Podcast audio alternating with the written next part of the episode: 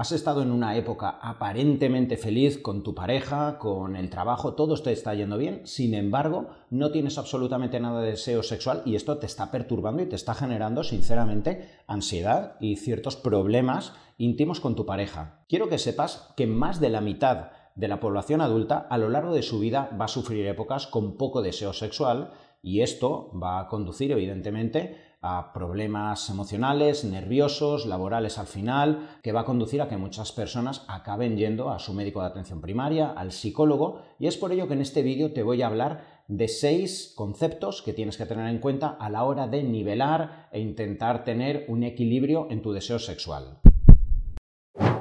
Indudablemente, siempre que hablamos de salud, no deberíamos de centrarnos única y exclusivamente en el equilibrio que debe existir en el funcionamiento de nuestros sistemas fisiológicos, el sistema hepático, el sistema gastrointestinal, el sistema neuronal. Hablar de salud implica hablar también del equilibrio del sistema emocional, de cómo nos estamos relacionando con nuestra pareja, con la familia, con los amigos, cómo nos encontramos socialmente. Y hablar de salud también implica hablar de eh, salud sexual, de cómo es tu deseo sexual, de cómo es tu forma de relacionarte sexualmente con tu pareja, en el caso de que seas un hombre, si tienes disfunción eréctil o no, eyaculación precoz, si eres una mujer, si tienes atrofia vaginal porque estás en la menopausia, porque puedas tener también falta de flujo vaginal a la hora de tener relaciones sexuales, Todas estas cuestiones son materia de salud y deben ser abordadas integralmente también desde la nutrición, desde el deporte, desde el área psicológica, desde el área de la hormonoterapia y es por ello que te voy a hablar de seis puntos que tengo anotados que pienso que son cruciales y que debes conocer en profundidad a la hora de intentar sostener una salud sexual a medio y largo plazo. El primer punto del cual te quiero hablar, que para mí es crucial porque lo veo en el día a día, es intentar tener una nutrición coherente y no caer en un déficit calórico agresivo o en una falta de determinados nutrientes esenciales que requiere el ser humano. Ya sabéis que yo trabajo mucho con deportistas, tanto amateurs como profesionales, y por desgracia, cuando un nadador, cuando una persona que hace fisiculturismo, fútbol, ciclismo, eh, alcanza su pico de forma, en el caso de los hombres llegando a un porcentaje de grasa del 7-8, en el caso de las mujeres llegando a un porcentaje del 15, por desgracia, cuando hay un déficit calórico agresivo, cuando eh, se realiza excesivo gasto calórico y no es compensado con la suficiente cantidad de calorías, o por desgracia, cuando por determinadas dietas puede faltar hierro, pueden faltar determinados aminoácidos esenciales, determinados ácidos grasos esenciales, el hipotálamo, que es aquella glándula que tenemos en el cerebro que siente en cierto modo si el ambiente donde nos estamos moviendo es hostil o es favorable para tener relaciones sexuales y para que la mujer se quede embarazada, detecta si faltan nutrientes, si hay un descenso abrupto de masa muscular porque la persona ha perdido 8 kilos en dos meses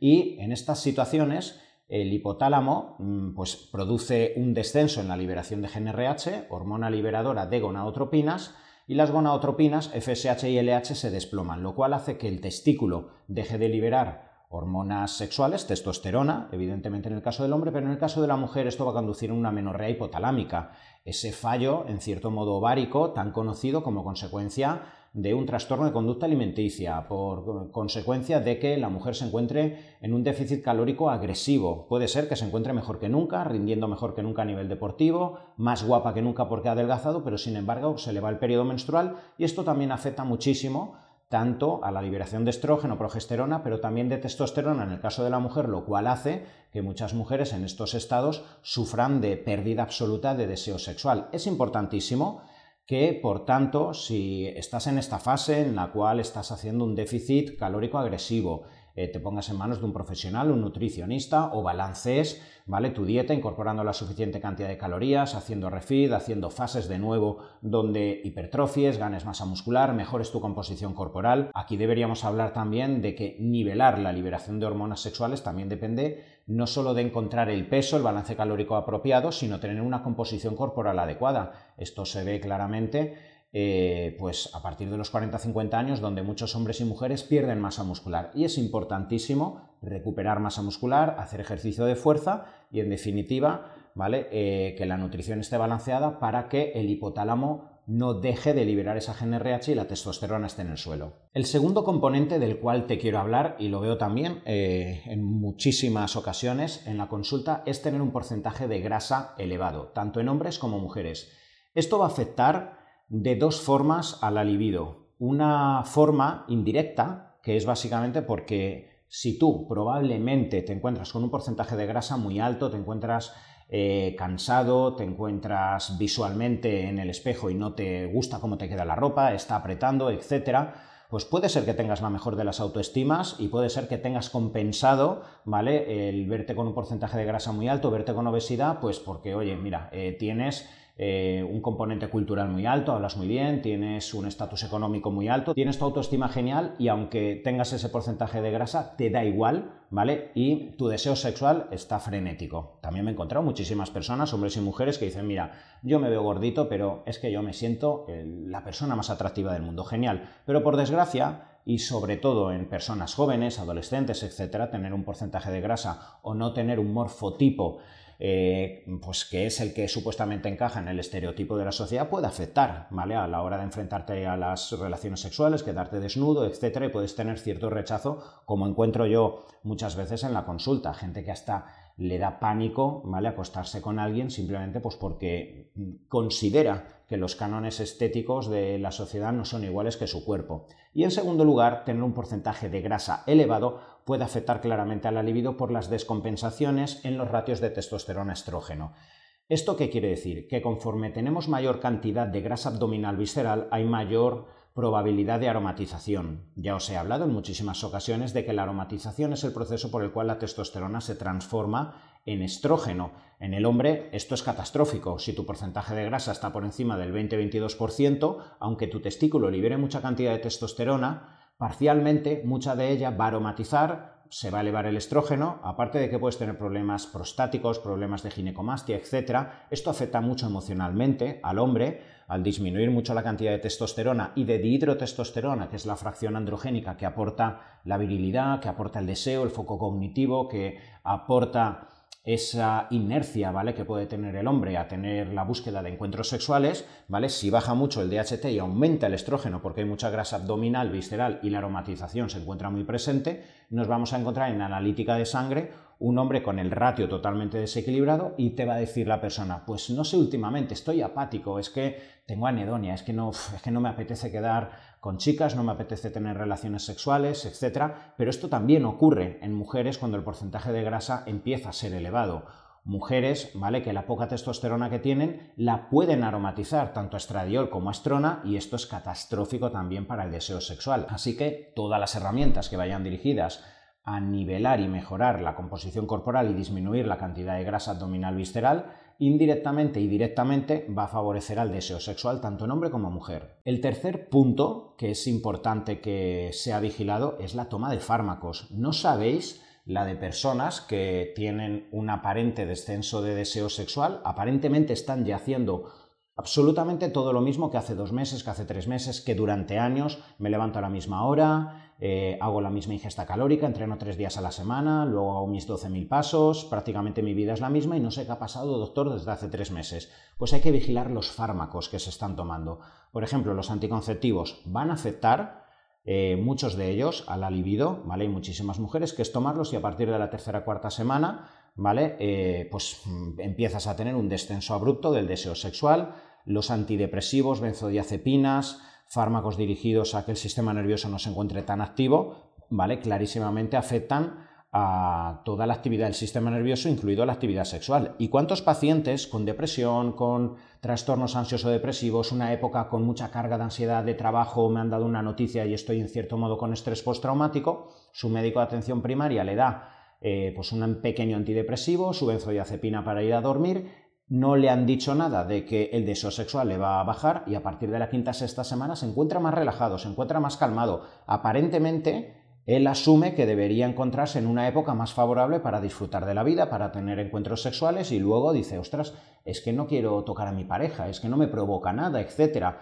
hasta que le dicen, ¿vale? Pues que los antidepresivos potencialmente pueden afectar y bastante, ¿vale? Bastante al deseo sexual.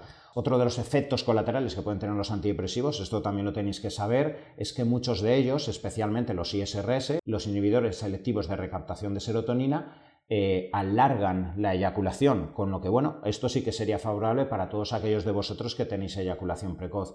Y podríamos hablar de antihipertensivos, de beta bloqueantes, de inmunoterapia, los corticoides, quimioterapia. Bueno, existen muchísimos fármacos, ¿vale? Que pueden afectar al deseo sexual Incluso yo me he encontrado muchos eh, fármacos que a priori no deberían tocar tanto el deseo sexual, ¿vale? Que no lo ponen en el prospecto, pero luego claramente lo están provocando, ¿vale? El finasteride, el dutasteride, quizá no en los primeros meses, pero con el paso del tiempo, a partir de los 8, 10, 12 meses, ¿vale? Y además se empieza a observar en la analítica como a pesar de que la testosterona total aumente, el DHT baja, aumenta el estradiol y la prolactina y potencialmente a un porcentaje determinado de hombres y mujeres, porque las mujeres también toman este tipo de fármacos antiandrógenos, se les puede afectar bastante el deseo sexual. El cuarto factor a tener en cuenta es eh, el equilibrio del sistema nervioso. Esto, fijaos, es tan importante o más que las anteriores variables. ¿Cuántos pacientes me he encontrado en consulta con cierta justificación hormonal, déficit nutricional, etcétera, exceso de deporte?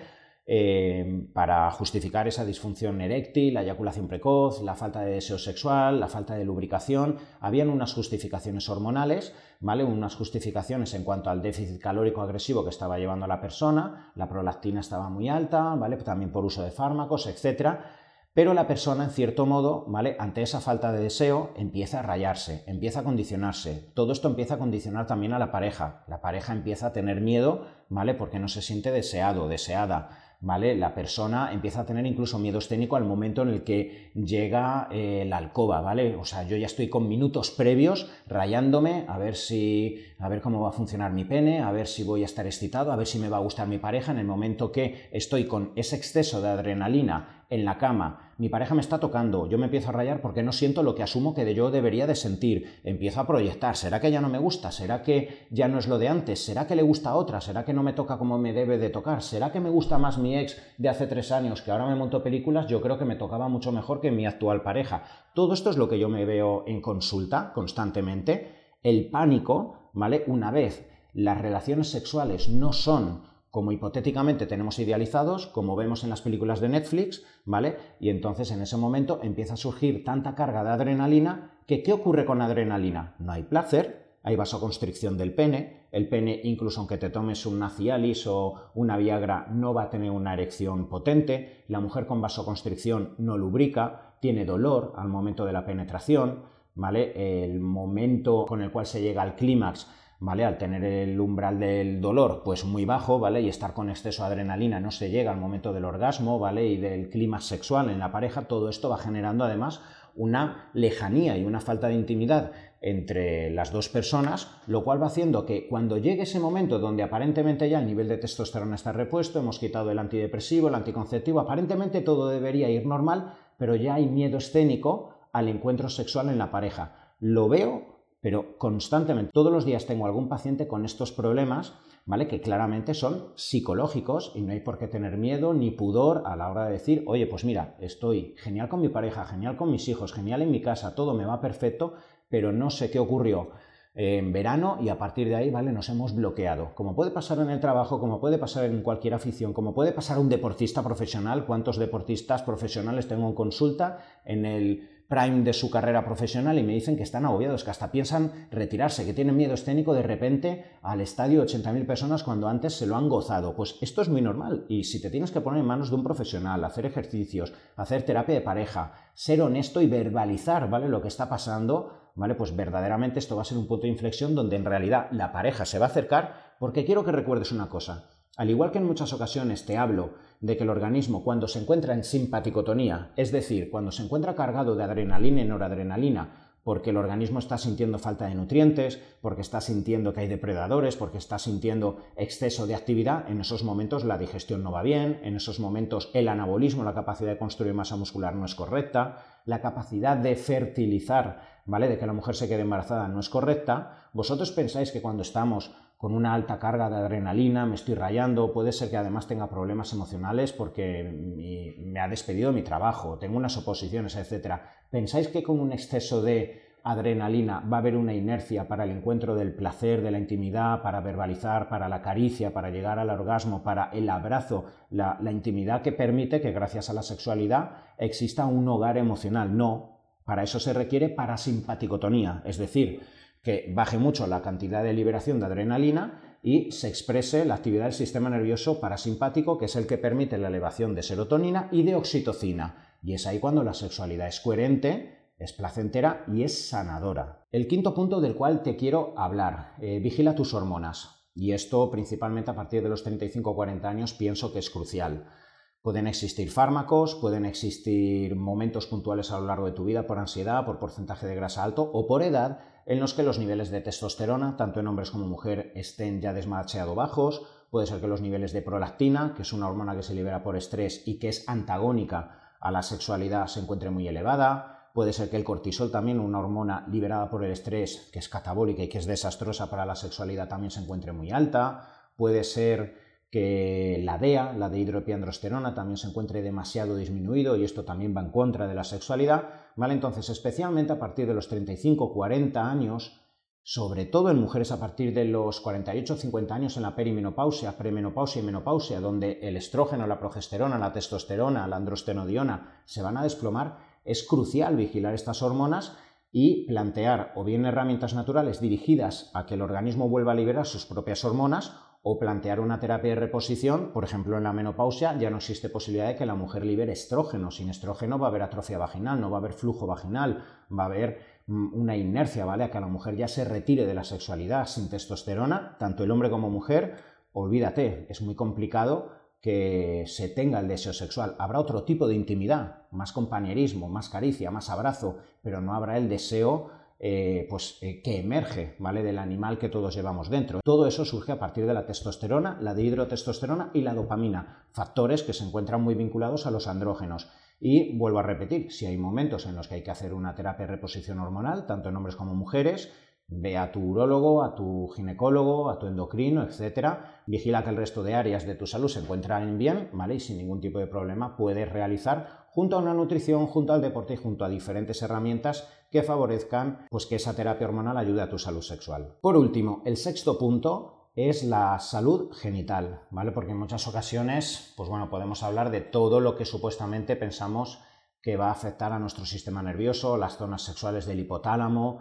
a los niveles de testosterona, pero ¿qué hay de la salud genital? ¿vale? O si tú tienes una disfunción eréctil, puede ser que tú tengas mucho deseo, pero probablemente por el miedo escénico a no quedar en ridículo, a que no te acusen, a tú mismo menospreciarte por el hecho de que no tengas la potencia sexual que deseas, pues va a hacer que poco a poco vayas inhibiendo el deseo sexual y que incluso vayas redirigiendo tu propia libido, que es pulsión interna, pasión interna, la vayas redirigiendo al trabajo, a pintar, a otras cosas de la vida, porque inconscientemente eh, sabes o te atribuyes ¿vale? Eh, una capacidad mediocre ante las relaciones sexuales. ¿Por qué? Porque si no tienes la erección que tú consideras que tienes que tener, poco a poco empiezas incluso a creerte la película de que, joder, yo antes era un máquina, uh, pero no sé últimamente qué me pasa, pero uff, estoy súper motivado con mi empresa, no sé qué, no sé cuánto, si estás huyendo en realidad del encuentro sexual. Lo mismo podríamos decir en el caso de mujeres cuando empiezan a tener. Eh, cierta atrofia de la vagina, no empiezan a sentir la misma cantidad de placer, empiezan a tener mucha deshidratación en toda la zona vaginal y evidentemente esa salud